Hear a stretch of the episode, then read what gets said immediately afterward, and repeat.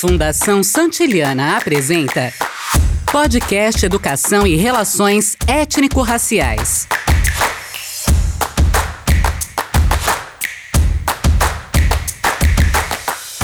O cinema negro é uma expressão artística que surgiu como uma poderosa força de resistência e manifestação cultural, um meio de contar histórias que refletem as experiências e perspectivas da comunidade negra. Eu sou a Cláudia Lima e você vai ouvir Educação e Relações Étnico-Raciais, um podcast promovido pela Fundação Santiliana por meio da Consultoria de Políticas Antirracistas. Hoje temos o prazer de receber duas referências em arte e resistência. A primeira é a Leila Xavier, cineasta e professora docente de História pela Secretaria Estadual de Educação e Secretaria Municipal de Educação de Nova Iguaçu. Eu converso também com o Roberto Borges, doutor em letras e professor titular do Programa de Pós-Graduação em Relações Étnico-Raciais, PPRER, do Cefet Rio de Janeiro. Leila, tudo bem? Seja bem-vinda. Tudo bem, obrigada. Prazer ter você aqui com a gente. Bem-vindo, Roberto. Oi, Cláudia. Prazer estar aqui com vocês também. Obrigada pela presença de vocês. Eu queria começar perguntando para Leila. Leila, além de cineasta, você também é graduada em História e mestre e doutor em Educação no programa Contextos Contemporâneos e Demandas Populares pela Universidade Federal Rural do Rio de Janeiro. A sua tese de doutorado se ocupou de mostrar a luta antirracista através do cinema do brasileiro Zósimo Bulbul e da cubana Glória Rolando. Eu queria te pedir para falar um pouquinho da sua trajetória profissional na educação e na luta contra as desigualdades.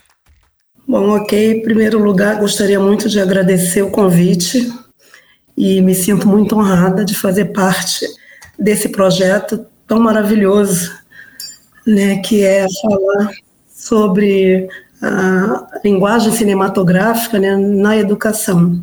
Bom, é, além de professora e do que você já colocou, eu também sou cineclubista e sou cogestora do Centro Cultural Conexões das Artes, localizado em Anchieta, periferia uhum. do Rio de Janeiro.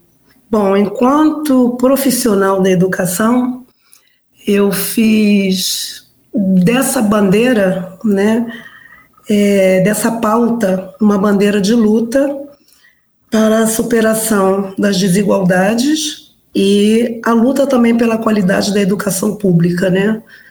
No Rio de Janeiro e, enfim, de modo geral. Então, enquanto militante, né, das desigualdades sociais, porque ao longo da minha vida eu passei por diferentes movimentos sociais, uhum. seja pela questão racial, seja pela questão da qualidade de vida, seja pela educação. Então foram movimentos, desde o movimento estudantil, eu nunca parei é, de lutar pela, superação das desigualdades. Uhum. Então é um pouco isso que eu tenho para colocar. E hoje, como cineclubista, é, os cineclubes, vamos dizer, é uma das principais janelas, né?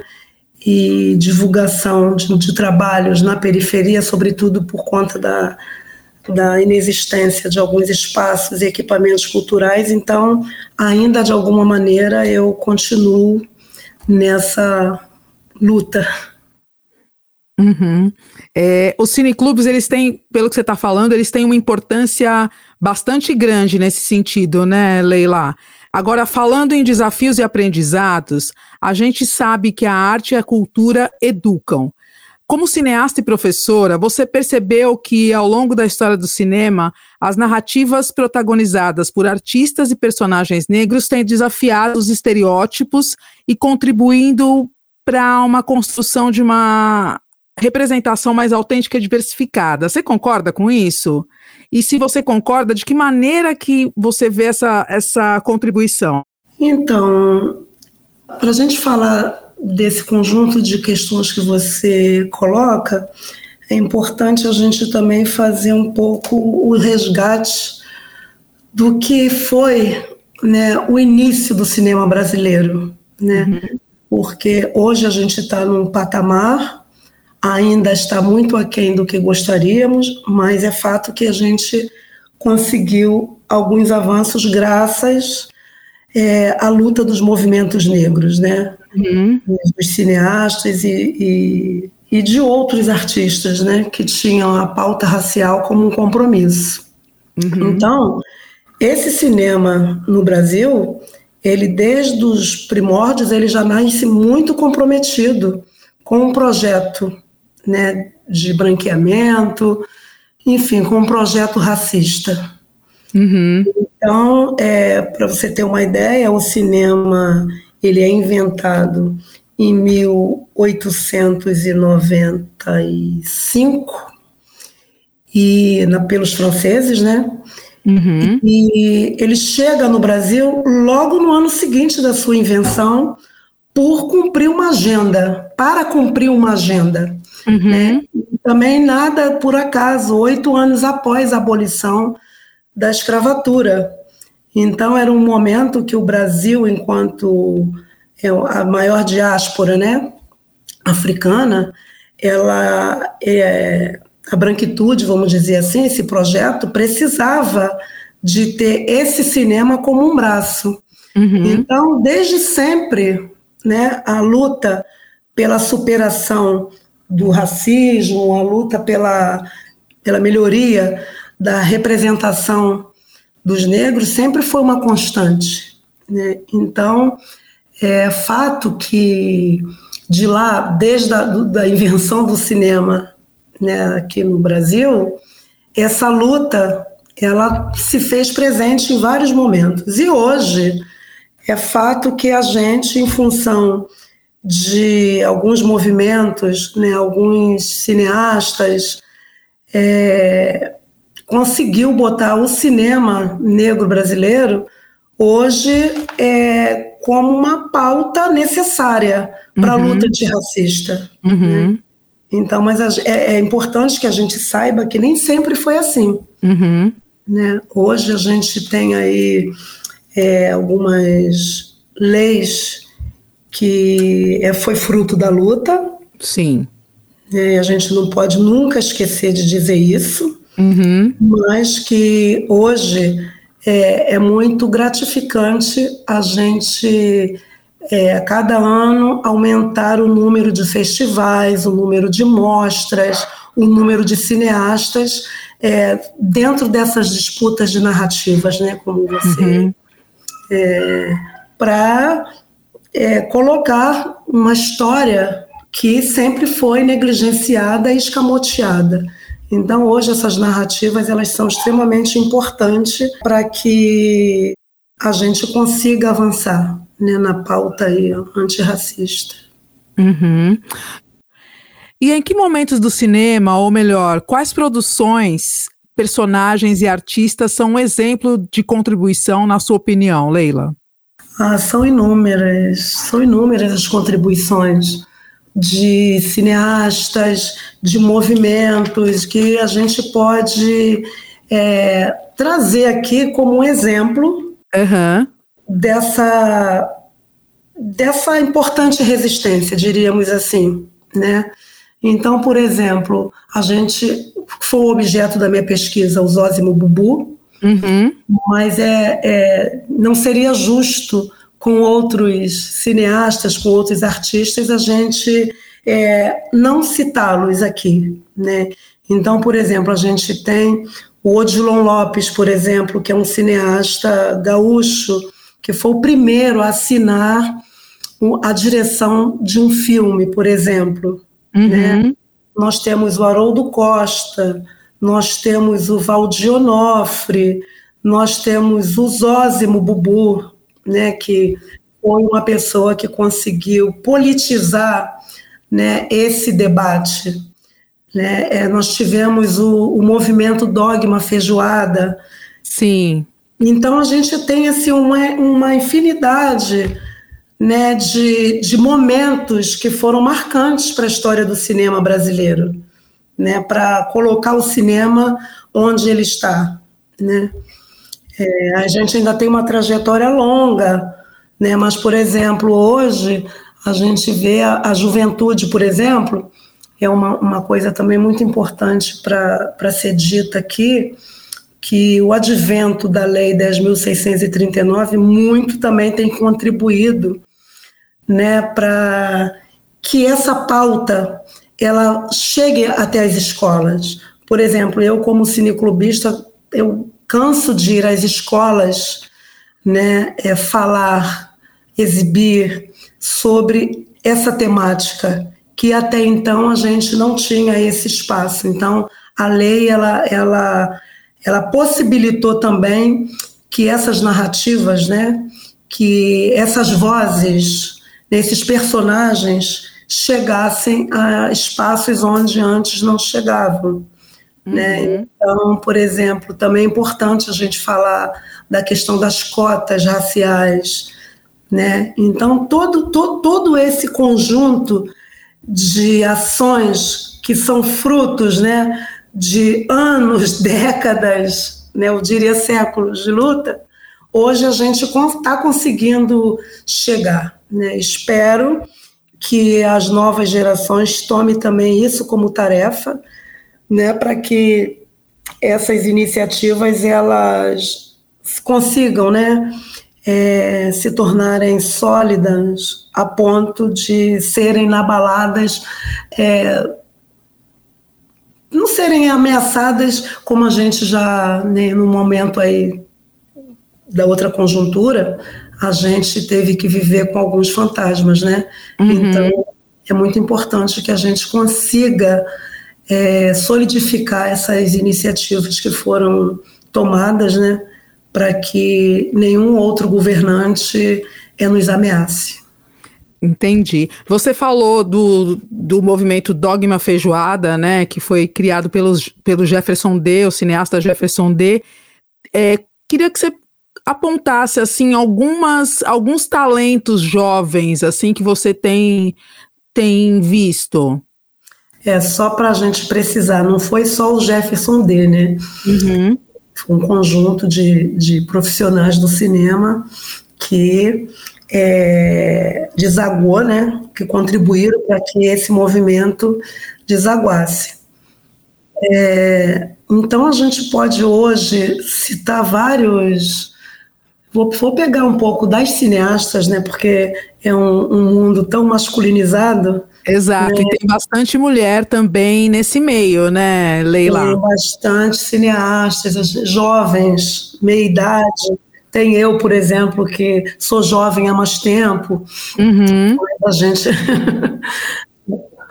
a gente tem aí a Milena Manfredini, a gente tem a Yasmin, a gente tem e são tantas, tem a Rosa Miranda, a gente tem a e são tantas, são tantas que a lista ela é bem grande. A gente tem a Janaína Refém, a gente tem e a Sabrina a, Fidalgo também, Sabrina, né? Fidalgo, Sabrina Fidalgo, a gente tem a Mariana Campos, são muitas, a Renata, a gente tem muitas cineastas, né? E, rapaz, e homens também, jovens. Uhum, né? uhum. Eu falei um pouco, falei propositalmente das mulheres, porque também é um outro debate, né? Essa exatamente, questão da presença exatamente. feminina no cinema. Exatamente. Que é de suma importância também, né, Leila? Exatamente. Então a gente enfim, são muitas coisas que a gente ainda precisa é, rever, né? superar e adentrar, vamos dizer assim, uhum. mas que a gente tem caminhado. Muito bom, muito bom.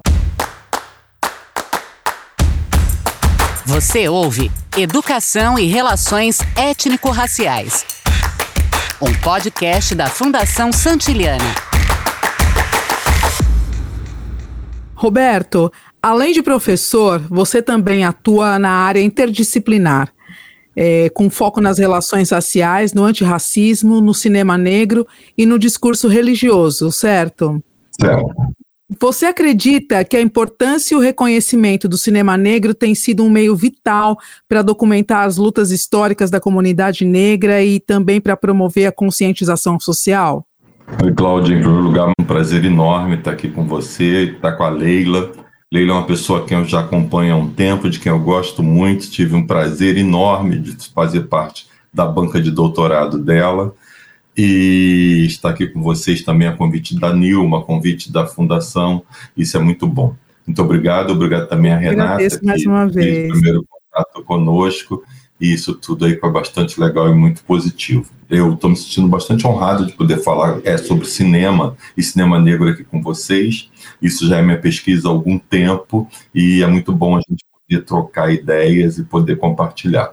Mas, Cláudia, a primeira coisa que eu quero te dizer é o seguinte: na minha análise, é, o que a gente tem chamado de cinema negro ainda não foi socialmente reconhecido. Né? É, e eu penso que essa é uma, mais uma das tarefas antirracistas é, que nós temos empreendido com, e eu vou dizer que com muito sucesso. Mas vou dizer que com muito sucesso se nós compararmos o que temos hoje, por exemplo, ao que tínhamos no início do século. Né? Uhum. É, se nós pensarmos, é, fizermos esse comparativo aí cronológico, nós avançamos muito. Mas como a Leila já pontuou bem, nós ainda temos muito a avançar. E nós temos muito a avançar é, fundamentalmente porque nós temos um atraso. Se nós pensarmos só no Brasil, se nós pensarmos é, nos cinemas de grande bilheteria, se nós pensarmos no cinema que chega à população, é, nós vamos ver é que esse cinema ele ainda é integralmente povoado por corpos brancos, por subjetividade branca, por relação branca. As pessoas negras, quando aparecem nesses, nesses filmes, ou elas estão em cargos, em funções subalternas, subservientes, uhum. ou então em papéis risíveis. Né? E aí, quando a gente pensa, por exemplo, é, nos cinemas dos grandes shoppings, né? eu moro no subúrbio do Rio de Janeiro, moro na zona norte do Rio de Janeiro bem próximo à minha casa existem dois shoppings bastante grandes, né? E por eu morar no subúrbio, existe uma população negra muito grande aqui no lugar onde eu moro. E o shopping acaba sendo a única alternativa é, de diversão, de lazer, uhum. e aqueles cinemas são os únicos cinemas a que eles têm acesso. E essas crianças, esses adolescentes vão lá ainda hoje para ver pessoas negras é, em papéis risíveis e para ver pessoas negras é, em papéis é, subalternizados. É, obviamente, é, a crítica aqui não é o papel subalternizado, porque todos nós, todas nós, pessoas negras, ou estivemos nesses lugares, os nossos ancestrais estiveram nos nossos lugares, nossos pais, e são lugares de suma importância nessa sociedade. Mas é, eu fico pensando, por exemplo, eu, eu acabei de ler recentemente o livro da professora Bárbara Carini, e ela fala uma coisa ali que eu achei fantástico. Ela diz o seguinte: é, por isso a representatividade é tão importante. Onde a gente não se vê, a gente não se pensa, a gente não se projeta. Então, é, os nossos jovens, eles precisam de mais, né? Eles precisam é, ver as pessoas negras é, em outros lugares, ocupando outros espaços, né? E quando eu falo desse comparativo, né, é, eu quero dizer, e quando eu falo que é, nós estamos numa luta antirracista, é porque é, esse atraso ele é fruto do racismo. Né? Uhum. E, e, esse atraso ele ainda é resultado de os racistas ainda olharem para nós, pessoas negras, como seres inferiores. É, os racistas ainda não permitem que as pessoas negras tenham acesso à formação de qualidade. É, mesmo políticas afirmativas, que a Leila já citou, é, a permanência em bons programas de cinema, em cursos de cinema, exigem uma condição financeira que a maioria das pessoas negras no Brasil ainda não tem. Né? E, mas ainda assim, é, o cinema negro, o que a gente tem chamado de cinema negro, né, e na minha análise, cinema negro é aquele cinema que é produzido e protagonizado por pessoas negras, ainda assim esse cinema ele tem conseguido veicular as histórias narrativas de pessoas negras do Brasil pela perspectiva e pelo olhar das próprias pessoas negras. Né?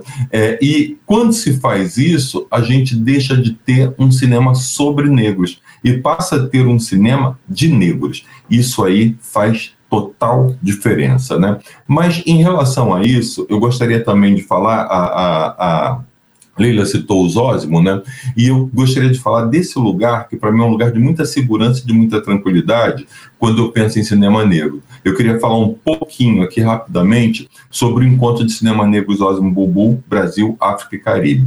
É, esse encontro, é, ele foi é, criado em 2007, quando o Zósimo cria é, o Centro Afro-Carioca de Cinema. Observe, em 2007, o Zósimo tinha 70 anos de idade. Isso sempre me chama muita atenção, porque aos 70 anos a gente quer descansar, né? E o Zósimo estava uhum. ali super preocupado né, com as questões de que não havia no Brasil um lugar onde as pessoas negras pudessem expor seus filmes e onde elas pudessem também ver os filmes de outras pessoas negras e, de, e, de, e o cinema africano também que a gente não tinha acesso, né? acesso né? né? E pois é. E aí ele cria isso lá, né? Na ideia dele, vou criar esse espaço aqui para que os negros possam se ver, né? E possam é, ser vistos, né? E esse ano nós vamos ter a 17ª edição desse encontro. Né? É, o Zósimo, quando criou, no primeiro encontro, acho que tinha 50 filmes que ele foi catando, que ele foi recolhendo, que ele foi, é, é, de acordo com as relações dele, os países que ele já tinha visitado, para passar para as pessoas. Né? E é, hoje esse encontro ele cresceu de tal forma que nós, as pesquisas apontam que ele é o maior encontro de cinema negro da América Latina. Né? E quando a gente fala em maior encontro de cinema negro, a gente pensa tanto na periodicidade, né, é, quanto também na internacionalização desses encontros. E só para você ter uma ideia, o último levantamento que a gente tem ainda é de 2022, porque o de 2023 é, ainda não terminou de ser feito. Até 2022, esse encontro ele tinha organizado pelo menos 60 diferentes atividades para jovens cineastas negros e negros. Né? Entre essas atividades, 30 eram curso de formação em cinema. Agora você observe, né? Eu falei que a formação em cinema é caríssima, né? Uhum. E essa formação que o Encontro de Cinema Negro oferece é gratuita. E os, os, os jovens é, negros, as jovens negras podem chegar lá, se inscrevem, obviamente tem um número limitado de vagas, mas quem consegue acesso vai ter uma formação com profissionais de muita qualidade. Né? E, é, para além disso, é, é, só para você ter uma ideia, nesses 16 anos nós tivemos 1.500 alunos. É pouca coisa, se a gente pensar, é muito pouco. Mas se nós pensarmos também é, nessa realidade, nesse atraso, nessa dificuldade de acesso, é muita coisa, depende da perspectiva né, uhum, é, que você escolhe é, para olhar. E é, durante os 15 anos, né, nós apresentamos lá no encontro 1.160 filmes é, produzidos e protagonizados exclusivamente por pessoas negras. Né? E assim, de novo eu falo, é muito pouco, mas depende da maneira como você olha. Se você pensar é, que isso há 10 anos, há 15 anos era impossível, nós temos um avanço bastante grande. Né? É, e nós tivemos é, 180 cineastas africanos no Encontro de Cinema Negro e mais Nossa. 50 cineastas negros de outros países da diáspora e um público de 50 mil espectadores. Né? E assim, e gratuito, tudo gratuito. Então, é, é voltando lá à, à, pergunta que você me fez, né? É, é óbvio, assim, é, eu não posso de maneira nenhuma é, negar a importância pelo contrário, eu afirmo essa importância do cinema negro, porque eu vejo é, nessa minha trajetória a quantidade de, de, jovens sendo formados. E eu já fui a outros encontros que não eram exclusivos é, de pessoas negras, em que os jovens que tinham passado pelo Afro Carioca e pelo Encontro Cinema Negro, que tinham sido formados por lá, eram vencedores nesse, nesses é, encontros. E é sempre muito emocionante que, ao serem premiados, eles gritam: tropa de Zósimo, né? É, é a formação. Então isso é muito emocionante, isso precisa ser marcado, isso precisa ser lembrado, mas como a Leila também disse, eu quero frisar, isso é vitória dos movimentos negros do Brasil. Né? Isso é vitória de quem veio antes da gente e de quem está aqui. Né? Então, é, é, nós precisamos, o nosso inimigo é o racismo. Nós precisamos lutar contra o racismo. E nós precisamos que as pessoas brancas, que as pessoas negras se unam nessa luta. Não sei se eu respondi o que você estava querendo. Super que respondeu. Super respondeu. Imagina. E é, é, muito incrível isso que, que você e a Leila falaram. É, como é que a educação, é, ela, a educação antirracista, principalmente, ela consegue gerar frutos, né? E, e toda, todo esse movimento uh, do cinema, dessa, do, do Festival dos Osmio, por exemplo, como é. E, e toda essa esse movimento dos novos cineastas colocando filmes na praça, como isso incita né, a juventude a se interessar mais por isso, né, Roberto? Sem dúvida. E eu acho que tem uma coisa assim, eu fico sempre pensando na Bell Hooks, né, no, no livro dela é, Olhares Negros, Raça e Representação, né, é, que ela fala uma coisa que eu acho fantástica, né, que ela diz que é, quando a gente olha com coragem, a gente não quer só ver, a gente quer mudar a realidade, né? E uhum. é, é isso que o cinema faz, né? E é isso que é assistir a, cine, a filmes, né?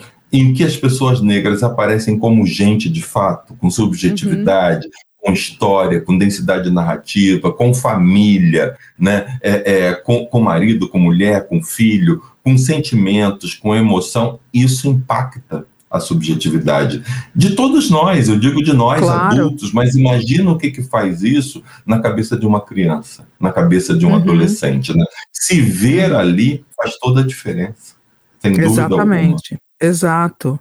Exato. E Roberto, como membro do grupo de trabalho Afrodescendência e Propostas Contra-Hegemônicas do Conselho Latino-Americano de Ciências Sociais, você é uma referência importante da presença negra na arte, na cultura e na educação. Como é que você repassa esse aprendizado ensinando, educando e formando pessoas? É, eu estou na sala de aula há 33 anos. Faço 34 anos agora, mês que vem, uhum. é, em que a minha vida, assim, eu digo que hoje é, a minha identidade principal, obviamente, é ser um homem negro, mas a uhum. segunda identidade é ser um homem negro professor, né? Porque é, eu acho que eu sei fazer outra coisa e nem me peça para fazer outra coisa que eu também não quero, né? E é, há quem diga que ensinar é uma arte, né? A gente ouve sempre isso.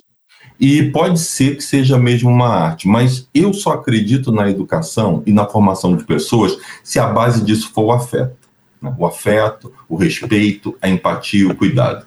É, e eu acredito piamente que é necessário ter amor para ensinar. É, sem amor você não ensina, né? Você passa técnica, você não ensina, né?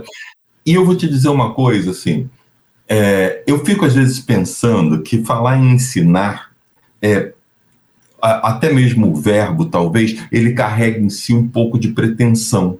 Porque eu não sei se de fato a gente ensina é, ou se a gente troca. Eu acho que a gente troca, entendeu? Uhum. Eu acho que você, ao ensinar, você aprende o tempo todo. Então, você dizer que você vai ensinar me parece muito muita pretensão, porque eu não entro numa sala de aula sem aprender, eu não entro numa sala de aula sem ser transformado, eu não entro numa sala de aula sem ser mudado. Então, ali eu sou só mais um instrumento, entendeu? E eu sempre digo e afirmo, sem o menor medo, os meus alunos me ensinam. Né? Desde quando eu dava aula na escola fundamental para crianças de quinta série, até hoje, quando eu entro para uma banca de doutorado.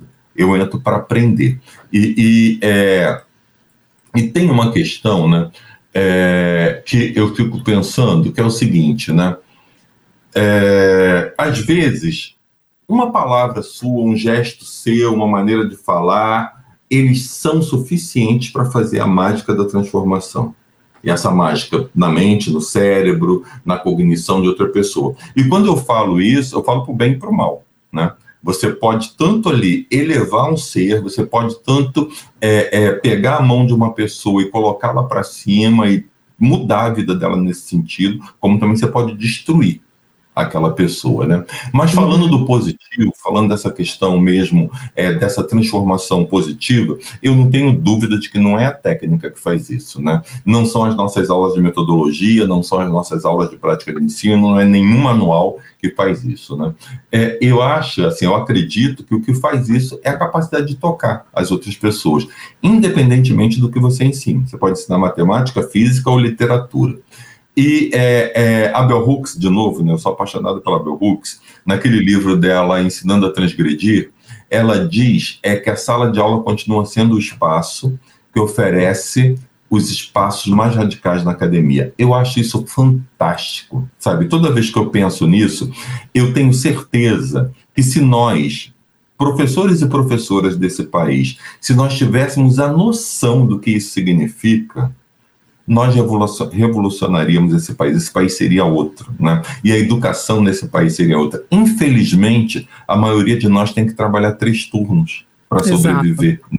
E aí Exato. acaba não tendo nem condição é, é, de ir muito além daquilo é, que é possível ir além, né? E assim, é, e eu, eu, eu só que eu acredito nisso aí que a Bell Hooks diz e acredito piamente. Eu costumo dizer, sabe, Cláudia, que eu sou um cara megalomaníaco, né? uhum. né? E eu digo megalomaníaco porque eu não entro em sala de, de aula nenhuma sem desejar menos do que mudar o universo, não é o mundo não, observou, né? Não falei o mundo, falei o universo. Só que, que eu acredito que cada ser humano é o universo.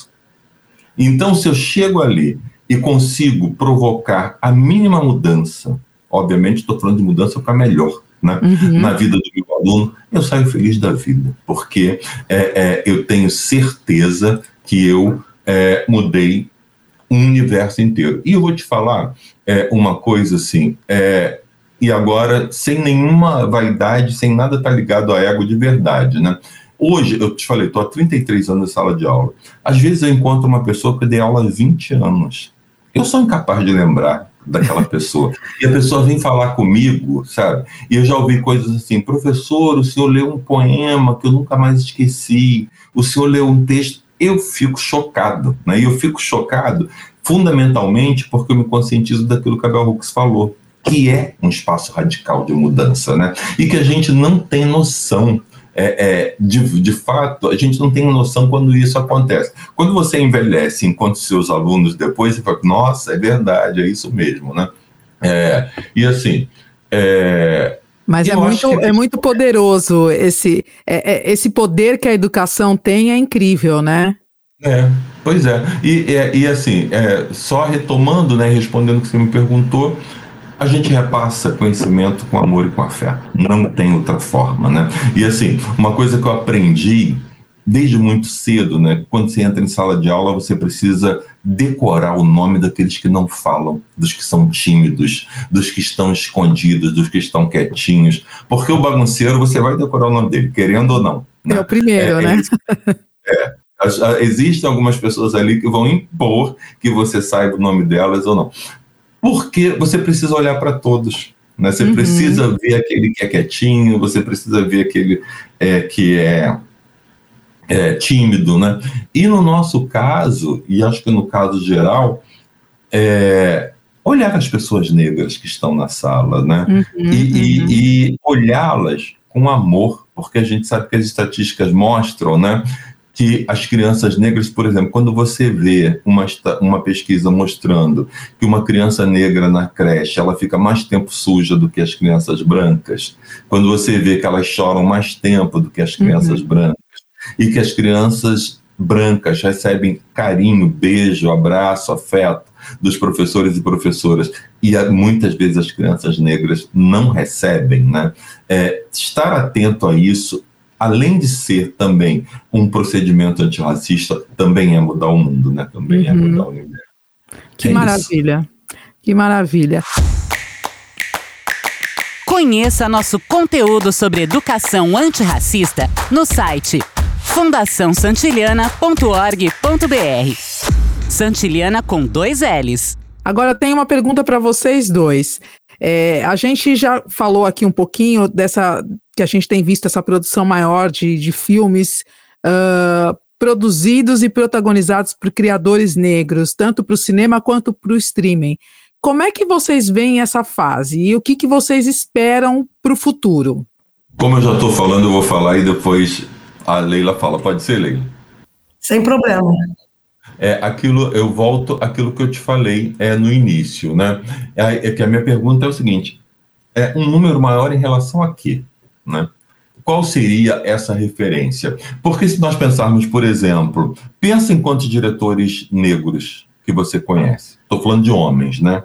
É, uhum. Se você olhar as pesquisas, as pesquisas vão mostrar que são 3% né, é, de homens negros é, que estão na direção. Se você pensar nas mulheres, não tem. As uhum. pesquisas mostram que, é, é obviamente, estou falando das grandes bilheterias, né? É, nas grandes bilheterias não há mulheres negras, né? É, se você pensa, por exemplo, nos núcleos é, de protagonistas, e aí quando a gente pensa em protagonistas, a gente está pensando naqueles aqueles papéis que mais aparecem, né? É, com mais frequência. E, obviamente, nesses papéis pode estar o mordomo, pode estar o chofer, pode estar a empregada doméstica, pode, podem estar também é, todos esses papéis que ocupam esses cargos também subalternizados. Você vai ver que o número de pessoas negras é ínfimo, é pequeníssimo, né? E aí, obviamente, eu vou dizer a mesma coisa que eu disse anteriormente, né? É, e outra coisa, se você pensar nos roteiristas, homens e mulheres negros, também a quantidade é mínima, né? É, nós temos pouquíssimas pessoas aparecendo é, nesse é, cenário. É, e são muito poucas mesmo, né? Mas, obviamente, nós vivemos a melhor fase que nós já fizemos. Já, uhum. já vivemos. Hoje, uhum. é, se nós compararmos, de novo, nós vamos ver que hoje nós temos um número de pessoas negras é, atuando tanto no cinema é, quanto na televisão. Na televisão, então, hoje a gente liga as novelas, as pessoas negras estão ali, é, famílias negras estão ali, pessoas negras ocupando papéis de destaque. Né? Nós tivemos até recentemente o Samuel de Assis visto como um símbolo né, de beleza. Um galã, né? galã, galã, isso é novíssimo, né? E nós precisamos e famílias, celebrar. E famílias completas, não é, Roberto? A mãe, os, o pai, as crianças, a gente teve é. isso é, agora nessa na novela do Samuel, né? No, no Vai na Fé. É, e na última e novela da ela por, Elas por Elas, que está lá a família do Lázaro também, a, a, a, família do Mário Fofoca, né? Do Lázaro Ramos. Exato uma família toda negra ali ocupando um papel de protagonista, né? E obviamente nós precisamos celebrar isso, né? Nós precisamos comemorar isso, né? É, e não dá para negar, seria leviano negar que nós estamos com um uhum. avanço, né? Mas é um avanço em curso e que nós precisamos avançar efetivamente, né? Nós precisamos uhum. consolidar esses avanços, né? E é, e para o futuro, Cláudia, a minha questão é o seguinte: nós precisamos assumir a fala da Angela Davis. Não, não dá só para não ser racista. Nós precisamos ser antirracistas, né? E quando eu digo isso, eu estou falando exclusivamente para as pessoas brancas. As pessoas brancas precisam estar conosco nessa luta, entendeu? Uhum. É, é, tem esse papel aí de lugar de fala, todos nós temos lugar de fala, sem dúvida nenhuma, mas é, é estar na luta contra o racismo é também uma necessidade e uma responsabilidade das pessoas brancas. Uhum. É isso. Muito bom. Leila? É sempre muito bom ouvir o Roberto falar, né? Gosto muito. Então, é, eu vou pegar também o iníciozinho da fala do Roberto. É, o cenário tem mudado é, de modo positivo, mas num universo muito ruim. Então, em função desse universo, né, historicamente falando, ser muito ruim, né, em termos de visibilidade né, na mídia, nos filmes. Então, hoje, de fato, a gente consegue ver uma positividade porque tem. A gente não pode, de fato, negar isso. Mas ainda estamos muito, muitíssimo aquém.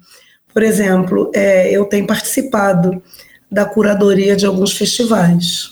Uhum. Então, é, é, incrível. Você tem um aumento de fato de curtas nos festivais, na produção, até por conta do advento né, da, do digital. Então, o acesso né, é, aos mecanismos de produção eles ficaram mais fáceis. Uhum. Mas se você olhar as, as, pesquisas, você vai ver a inexistência de longas protagonizados por diretores e diretoras negras. Uhum. O Roberto já citou aí um percentual que é, que é isso, as mulheres nem, nem aparecem, então ainda é um cenário muito ruim. E tem um outro aspecto que eu gostaria de, de trazer, né? o Roberto já falou, mas eu vou dar uma. É, a formação é uma formação cara. Sim. Então, caríssima. Então, se você pega os cursos livres de cinema, é sempre muito é, elitizados, né? São caros que esse cineasta jovem ele não consegue chegar. É, e quando a gente vê para a formação superior, né, você tem os cursos de cinema aí, se você chegar nas salas das universidades públicas, você vai ver que é um quantitativo de alunos brancos, porque ainda é um espaço muito elitizado, e isso se reflete, sem dúvida, é, é, nas produções. Né? Isso aí é inegável que a, a falta de acesso à formação, aos equipamentos, tudo isso refletem é, no, no, quantitativo né, das produções.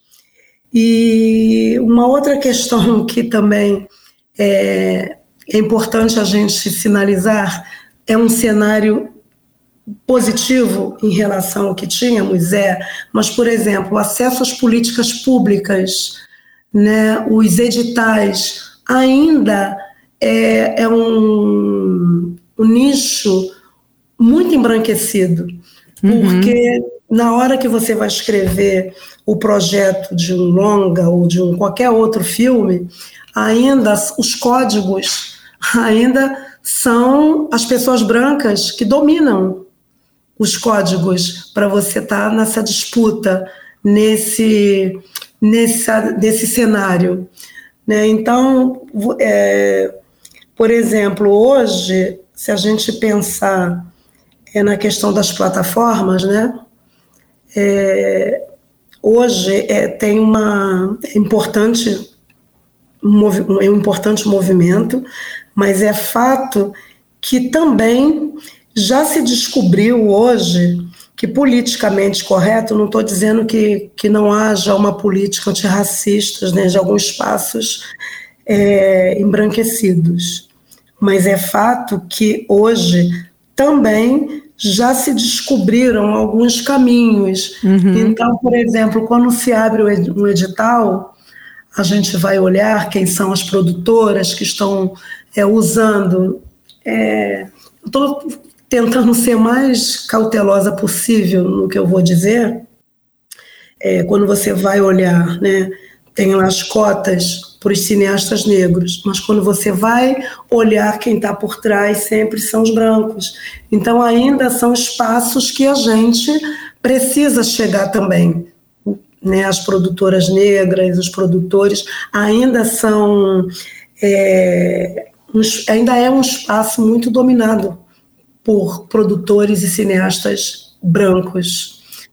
Né? Então, por exemplo, é, hoje você é muito comum você, a disputa nos editais.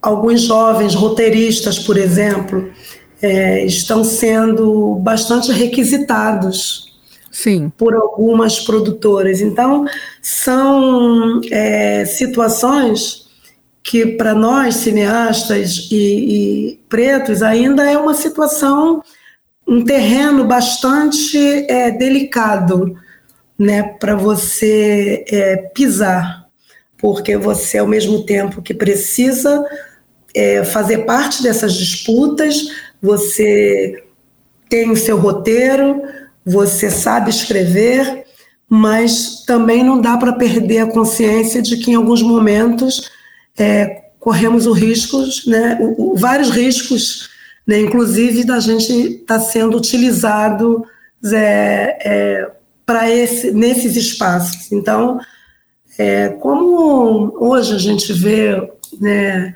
volta e meia polêmica na questão da, das cotas né, de, de dos, dos afroconvenientes, né? Uhum, uhum. Então, a gente ainda é, tem que lutar também contra esse tipo de coisa.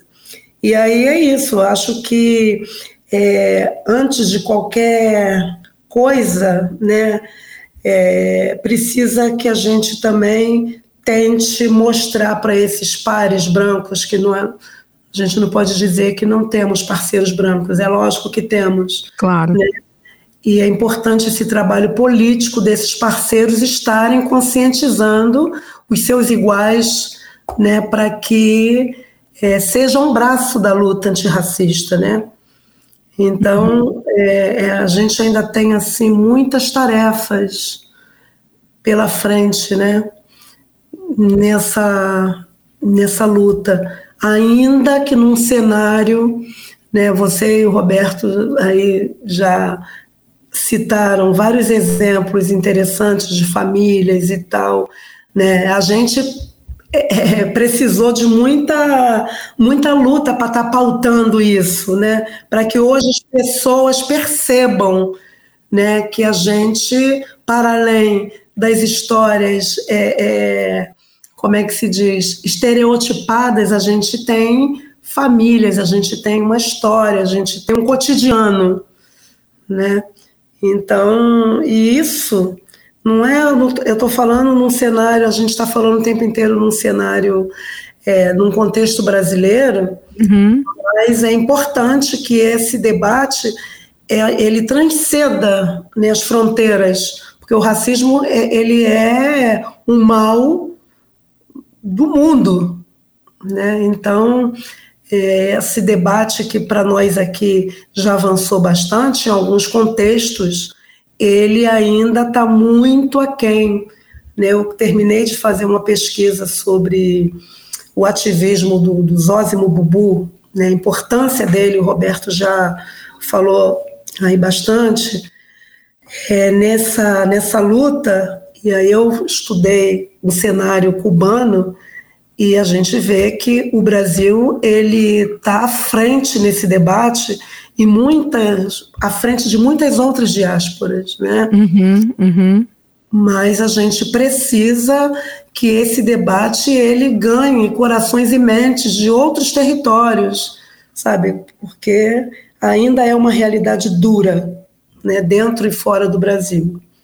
Então, eu não sei se eu consegui é, é, falar de tudo, mas esse futuro, né, que que é tão necessário a gente vislumbrar, é isso, é que a gente consiga é, fazer com que as nossas vozes elas cheguem, né, em lugares cada vez mais distantes, né?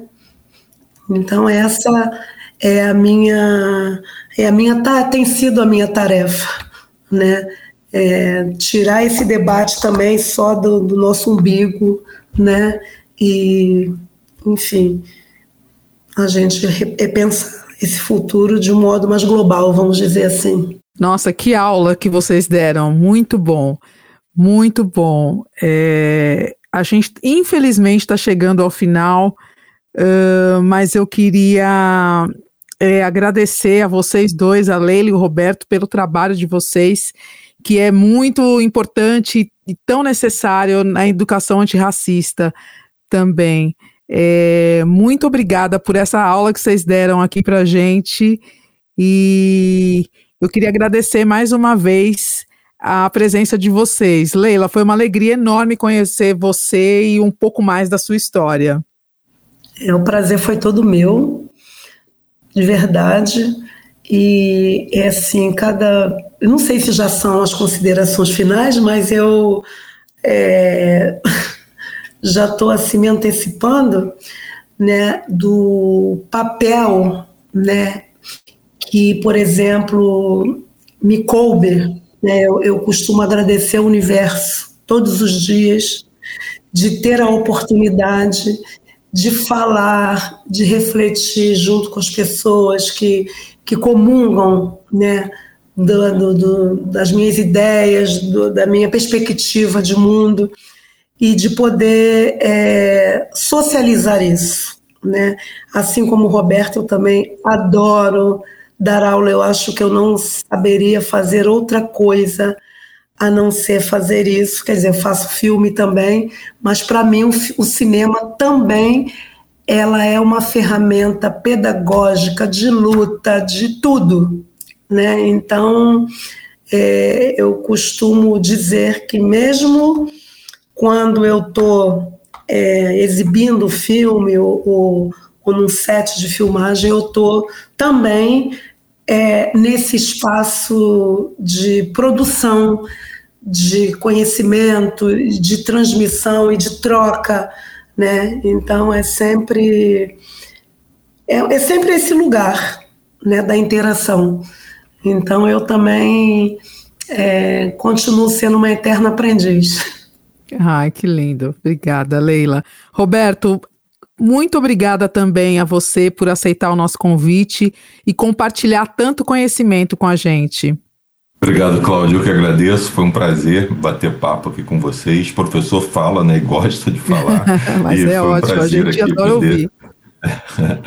poder fazer essas trocas. E queria só sugerir para quem quiser conhecer o Centro Afro Carioca.